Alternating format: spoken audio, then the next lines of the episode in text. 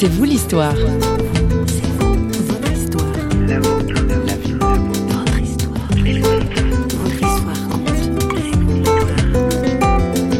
J'étais en train de danser avec à peu près 4000 personnes. On était tous dans le même sens, tournés au mur de son. Et je me suis retrouvé comme avec une, un questionnement en moi-même. Et j'ai entendu une voix qui me dit lève la tête. Il n'y avait personne autour de moi, en tout cas qui était euh, capable de parler. et puis j'ai levé la tête et là, instantanément, en l'espace d'une demi-seconde, ça a été dégrisé. Je savais ce que je pensais, je savais où j'étais, puis je me suis dit mais qu'est-ce que c'est que ça?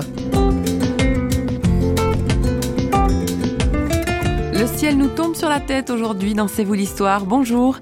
Donatien Rabi, notre invité du jour, est un mec plutôt grand et costaud qui ferait presque penser à un viking avec sa carrure et ses origines normandes. Donatien Rabi a 33 ans et vit en Suisse romande. Il est marié et père de deux petits garçons. Nadège Lebas a interviewé pour nous ce patron d'entreprise à l'allure décontractée. J'ai une entreprise de menuiserie. Je fais de la création d'espace à vivre. Pour en dire un peu plus, c'est tout ce qui est agencement et puis euh, création en fait de d'endroits, rénovation, des choses comme ça. Et qu'est-ce qui t'a motivé à, à créer ces endroits à vivre? Bah, je crois qu'au plus profond de moi, j'ai une âme d'entrepreneur. Et puis, euh, j'aime euh, créer les choses, j'aime mon métier, j'aime travailler le bois, j'aime, j'aime avoir des idées constructives, des idées aussi innovantes. Et puis, bah, mettre ça en application pour des gens.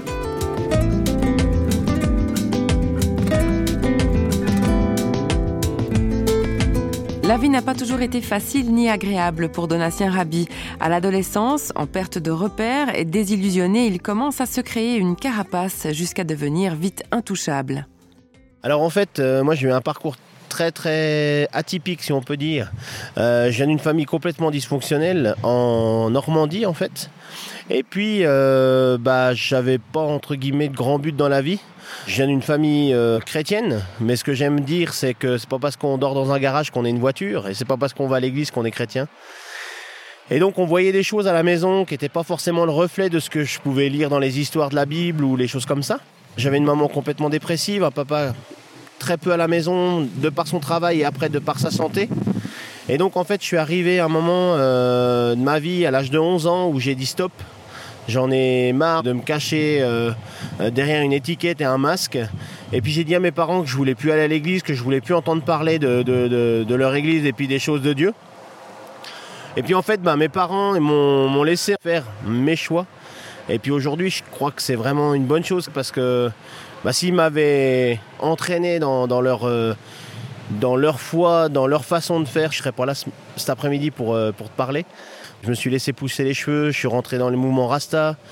On a commencé à dealer euh, pas, mal de choses illégales avec mon frère qui, avait 8 ans de plus que moi. On avait un business qui fonctionnait bien, je veux dire au niveau de l'école, hein, forcément. Moi j'étais à l'école, lui pas. Et puis euh, voilà, je me suis je dirais comment, j'ai commencé vraiment à m'enfoncer en fait euh, dans une spirale infernale où la défonce et puis tout ce qui était la violence était mise de pair. Et puis jusqu'à l'âge de 17 ans, je suis resté en fait euh, sur cette euh, pente euh, glissante.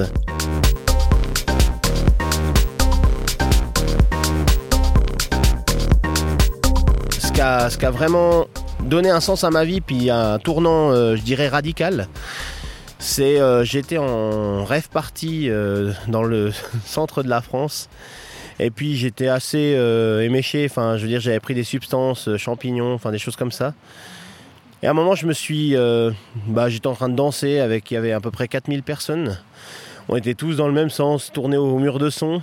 Et je me suis retrouvé en fait comme avec une, un questionnement en moi-même. Et j'ai entendu une voix qui me dit lève la tête. Et je dis ouais ok, il y avait personne autour de moi, en tout cas qui était capable de parler. Et puis j'ai levé la tête et là c'est instantanément, en l'espace d'une demi-seconde, je me suis... Enfin ça a été dégrisé. Je savais ce que je pensais, je savais où j'étais, puis je me suis dit mais qu'est-ce que c'est que ça? Puis j'ai vu ces 4000 personnes devant moi, là, tous dans le même sens. Puis en fait, en, en, une fraction de seconde, je me suis dit il y a quelque chose de mieux pour moi. Puis de ce moment-là, en fait, euh, j'ai été voir mon frère, j'ai dit écoute, je m'en vais, je rentre, je, je pars. On était à plus de 500 km de chez nous, mais je suis parti à pied. Et je suis rentré en fait euh, bah, chez mes parents. Euh, on n'avait pas une super euh, relation, mais en tout cas je suis rentré là. Et puis ma mère m'a dit écoute, ce dimanche on va à l'église, si tu veux tu peux venir. Puis moi j'y ai dit en tant que bon rebelle, j'ai dit il est hors de question que je foute les pieds dans une église. Et puis elle m'a dit mais viens pas pour l'église, viens pour tes cousins, ils veulent te voir. Et puis pour moi la famille c'est vraiment quelque chose d'essentiel, d'important. Et en fait c'est dans ce moment-là où j'ai remis entre guillemets les pieds à l'église. Et puis je me suis dit mais ouais ok, je vais aller à l'église, mais par contre, je vais pas me laisser avoir. Je vais tout faire en fait pour qu'on me rejette. Donc j'avais encore les dreads, ça faisait trois mois que je m'étais pas lavé, j'avais un rat sur moi, je me suis dit là ils vont me foutre dehors. En fait ça a été tout le contraire. Au lieu de me rejeter et puis de me mettre dehors, ils m'ont accueilli, ils ont pas regardé à ce que j'étais. J'avais un look vraiment, euh, même euh, je pouvais faire peur aux gens. J'étais pas quelqu'un qui, était aimable, ni aimant. Au contraire, j'avais besoin de, de, de, faire sortir toute la haine. Et puis, s'il y avait quelqu'un qui me regardait un peu de travers dans la rue, j'étais prêt à traverser puis aller euh, exploser euh, la tête. J'étais vraiment quelqu'un pas gentil et ouais. Et en fait, de ça, ça a commencé en fait à, bouleverser quelque chose dans mon cœur, dans, dans, ma vie. Je, je veux dire, je savais pas ce que c'était à ce moment-là.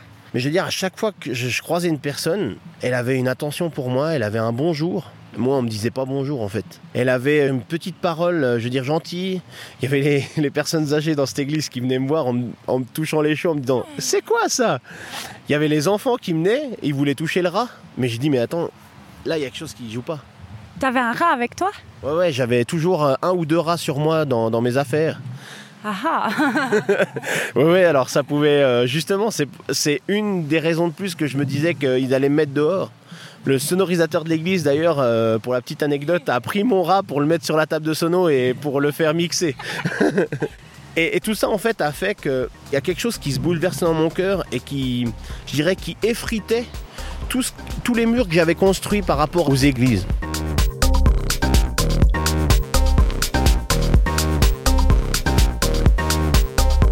Dans cette église, Donatien observe attentivement l'équipe de musiciens qui accompagnent les chants. Il faut dire qu'il est lui-même batteur. Et pendant ce moment musical, je vous laisse découvrir ce qu'il s'est produit. Il y a une personne dans l'équipe de louanges qui a commencé en fait à, raconter une histoire. Et puis, c'était des détails de ma vie, mais aussi précis qu'une horloge. On est en Suisse et c'est le monde de l'horloge. Et, et en fait, il y avait personne d'autre que moi qui avait vécu ce qu'elle disait. Et pour moi, c'était vraiment quelque chose qui, là, qui commençait à tirailler. Et en fait, à la fin de cette histoire, c'est Dieu qui parlait au travers de cette personne. Et bah, ce Dieu, il me demandait de lui donner ma vie. Parce que jusqu'à présent, je vivais contre lui. Tout ce que je faisais, c'était contre lui. Pensant bien faire, j'aimais tout le monde, tous ceux qui m'acceptaient en tout cas. J'en voulais à personne, à part peut-être à mes parents pour des choses que j'avais vécues. Mais en fait, ce dimanche matin-là, Dieu lui-même me parlait. Et il dénombrait en fait des moments de ma vie. Il définissait en fait des, choses qui s'étaient passées dans ma vie et avec lui qui pouvait savoir. Je me suis dit, là, Seigneur, il me parle. Ce Dieu-là que je veux que je lis dans la Bible, bah, il me parle à moi, insignifiant, qui fait tout pour être rejeté, et lui, il m'accepte tel que je suis. Et puis, bah, en fait, ce que j'ai fait, tout simplement, j'ai ouvert ma bouche devant tous ces gens. Là, il y avait, euh, je pense, euh, 50 personnes, 60 personnes. Puis j'ai dit, ok, Seigneur, tu veux que je te donne ma vie, je te la donne. Est à toi. J'ai répondu clairement et puis dans mes mots, parce que c'est ça en fait, hein, euh, Dieu il ne demande pas à avoir des, liturgies euh, récitées. Et j'ai fini en fait ma prière comme ça. Je me suis rassis sur ma chaise. Des gens m'ont regardé, d'autres ils restaient les yeux fermés. Puis je me suis dit ok. Puis pour moi j'avais donné ma vie à Dieu. Mais j'avais pas donné ma vie à l'église. Il n'était pas question, entre guillemets, que je revienne tous les dimanches. Euh, j'avais donné ma vie à Dieu, j'avais une relation avec Dieu. Mais en fait, ça a vite changé. Parce qu'à la fin de, ce, de cet office, les personnes que j'avais pas vues au départ ont commencé à venir. Et puis il y en a qui me serraient dans leurs bras. Puis je leur dis, mais ils sont cinglés. Qu'est-ce qu'ils font là? Et à chaque fois qu'une personne venait, en fait, me présenter un geste amical, ben, en fait, ça effritait et ça, ça, ça abattait en fait les murs que j'avais mis. Et puis je chantais de plus en plus d'amour. Mais ça me dérangeait parce que, bah, je veux dire, c'était quelque chose qui était, euh, pour moi, euh, je veux dire, indescriptible. C'était pas habituel aussi? Pas du tout, pas du tout habituel. Euh, bah, comme j'ai dit tout à l'heure, il y avait un papa qui était beaucoup absent avec le travail et puis euh, aussi après par, euh, par des soucis de santé. Une maman qui était complètement déprimée, qui a fait plusieurs euh, séjours en hôpital psychiatrique, des, choses comme ça. Donc c'était quelque chose qui vraiment était pas du tout habituel. La seule façon que ma mère avait de nous aimer, c'était de nous donner des coups de nerfs de bœuf tous les jours. Voilà, je veux dire, on les a reçus, je recevais à peu près 40 coups de nerfs de bœuf par jour. Mais je veux dire, après ce jour-là, en fait, il y a beaucoup de choses qui ont changé. Parce que la dernière personne que je me rappelle qui est venue me voir, c'est le pasteur de l'église. Et en fait, cet homme, donc j'avais des dreads, j'étais vraiment. Euh, j'étais pas aimable. vraiment, c'est le mot. Euh, qui est arrivé vers moi et puis qui m'a regardé dans les yeux en me disant Mais Donatien, t'en as gros sur la patate, t'as vécu des choses pas faciles. Puis moi, j'étais là, mais qu'est-ce qu'il me dit, lui? Qui il est pour me dire ça? Il m'a dit, mais moi je t'aime tel que tu es. Et je veux investir dans ta vie. Et là, en fait, je crois que c'était le, coup final. À ce moment-là, je suis tombé à genoux et j'ai pleuré, euh, je pense, toutes les larmes de mon corps. Parce que j'étais touché vraiment par l'amour de Dieu au travers de ces personnes. Cet amour, je l'ai ressenti physiquement par rapport aux gens qui étaient là, qui m'ont pas jugé, qui m'ont aimé tel que j'étais, qui ont vraiment fait abstraction de ce que j'étais pour venir en confrontation. Et de ce jour-là, il y a énormément de choses qui ont changé. J'ai commencé à me dire que l'Église, c'était une bonne chose. Parce que j'avais des personnes avec qui on pouvait discuter, qu'on pouvait justement être, je veux dire, dans des, moments difficiles. Il y a Dieu qui nous accompagne dans ces moments difficiles, mais il nous met aussi des personnes à côté de nous pour justement nous aider dans toutes euh, circonstances que tu peux maîtriser les choses, similaire aux roses éphémères, tu grandis sans pause. Hey, à force de goûter, tu croques la vie à plein dents. Tous mes âmes attirés par l'interdit, on vit en mode mais pas en règle. Comme le montre qu'on dérègle, on marche à reculons sinueusement. Mais le chemin est si l'on montre pas l'exemple, on joue des rôles sans savoir pour qui se prendre. Non, non, non, bouge, bouge, bouge, non, ne reste pas sur la touche, move. Toujours pour Almighty, moi je te pousse, pousse. Oublie tes soucis, man, lâche-toi, lâche-toi, ne te gâche pas, gâche pas. Hey, bouge-moi tout ça, ok. Reggaeton style, gospel. Ne retiens pas ta tête, move, move,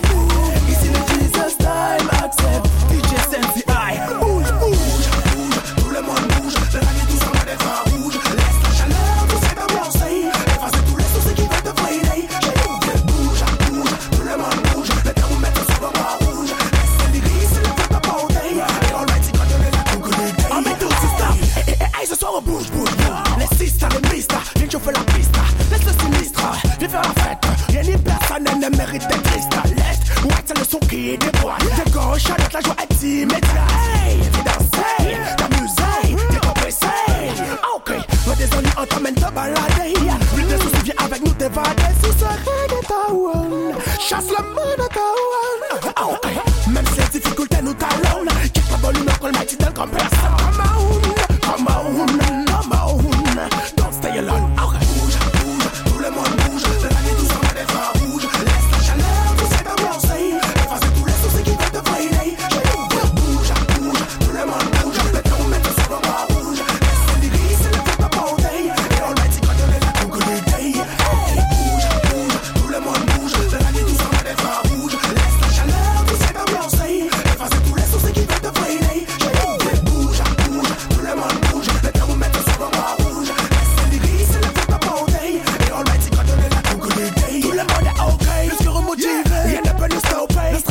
passé. Personne nous a boosté. On m'a positif. Ça c'est exigé sur la poule après. Tout le monde est ok. Plus qu'on va motiver. Rien ne peut nous stopper. Le succès du passé. Personne nous a boosté. On m'a positif. Ça c'est exigé sur la pour représenter. Bouge, bouge. Tout le monde bouge.